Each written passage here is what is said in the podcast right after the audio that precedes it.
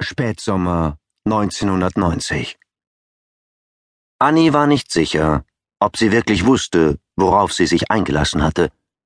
Und je länger sie darüber nachdachte, desto zwiespältiger erschien ihr der Entschluss, diesen Job zu übernehmen. Du bist die Beste, hatte Joost behauptet und ihr damit geschmeichelt. Bei dir stimmt alles. Groß, gut gebaut, blond, blaue Augen. Nach einem kurzen Blick auf ihren Ausschnitt hatte er ihr zugenickt. Das mögen die Männer. Du wirst sehen, sie stolpern wie blind in die Falle. Sie wartete mit zahlreichen Urlaubern im Emder Fährhaus auf die Überfahrt mit der Ostfriesland nach Borkum. In den Tiefen ihrer Handtasche kramte sie nach dem Kosmetikspiegel, klappte ihn auf und betrachtete prüfend ihr Gesicht. Sie bewegte den Spiegel, um Frisur, Augenbrauen, Wimpern und Lippen zu kontrollieren. Es gab nichts zu beanstanden. Mit einem leisen Seufzer klappte sie den Spiegel zu und ließ ihn in die Tasche gleiten. Erst nach ihrem 18. Geburtstag hatte sie die Wirkung ihres Äußeren auf die Männer bemerkt. Doch als ihr bewusst geworden war, dass sie den Mann ihrer Träume hätte aussuchen können, war sie bereits in die Fänge von Frerich Meiners geraten. Um mit Frerich leben zu können, musste sie sich mit ihm verloben und einen Heiratstermin festlegen. Doch kaum waren sie zusammengezogen, begann ein Martyrium. Frerich erwies sich als brutaler und herrschsüchtiger Liebhaber. Nachdem er begonnen hatte, sie zu schlagen, hatte sie sich entschlossen, die Hochzeit platzen zu lassen. Von ihren Eltern hatte sie keine Hilfe zu erwarten. Annie dachte ungern an jene Zeit.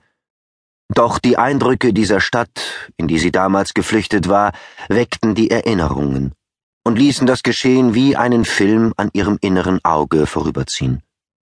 Frerich hatte mit seinem Fußballfreunden in der Dorfkneipe die Übertragung des Endspieles um den Europapokal der Landesmeister zwischen Juventus Turin und dem FC Liverpool sehen wollen.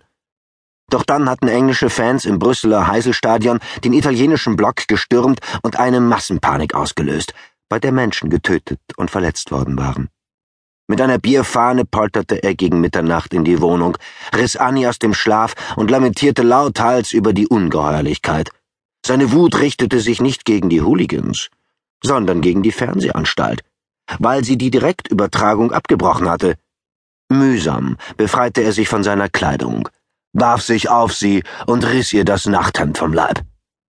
Nachdem er sich an ihr befriedigt hatte, fiel er in einen sichtlich tiefen Schlaf. Annie stahl sich vorsichtig aus dem Bett, wusch sich und zog sich an. Sie steckte das wenige Geld aus der Haushaltskasse und ihren Ausweis ein und verließ die Wohnung. Über die leeren Straßen des nächtlichen Dorfes erreichte sie den Ortsrand. Hier gab es eine Haltestelle, doch der nächste Bus würde erst wieder am Morgen fahren. Entschlossen machte sie sich zu Fuß auf den Weg in Richtung Emden. Wenn ein Auto kam, versteckte sie sich hinter Gebüsch oder duckte sich in den Graben. Einmal geriet sie ins Stolpern und zerkratzte sich an Zweigen und Ästen das Gesicht. Irgendwann stoppte ein grauer Kombi. Der Fahrer musste sie gesehen haben. Brauchen Sie Hilfe? Eine Frauenstimme. Erleichtert, dennoch zögernd, erhob sich Annie und näherte sich dem Fahrzeug. Annie beugte sich hinab, um in den Wagen sehen zu können. Die Frau war schon älter, über vierzig, vielleicht sogar fünfzig. Sie hatte dunkles Haar, braune Augen und war unauffällig gekleidet. Neben ihr saß ein grauhaariger Mann in einer hellen Windjacke. Beide sahen sie mit einer Mischung aus Verwunderung und Neugier an. Der Mann öffnete die hintere Wagentür. Steigen Sie ein. Sie holen sich hier sonst noch den Tod. Vorsichtig ließ Annie sich auf den Sitz gleiten. Die Tür klappte zu, die Frau fuhr an.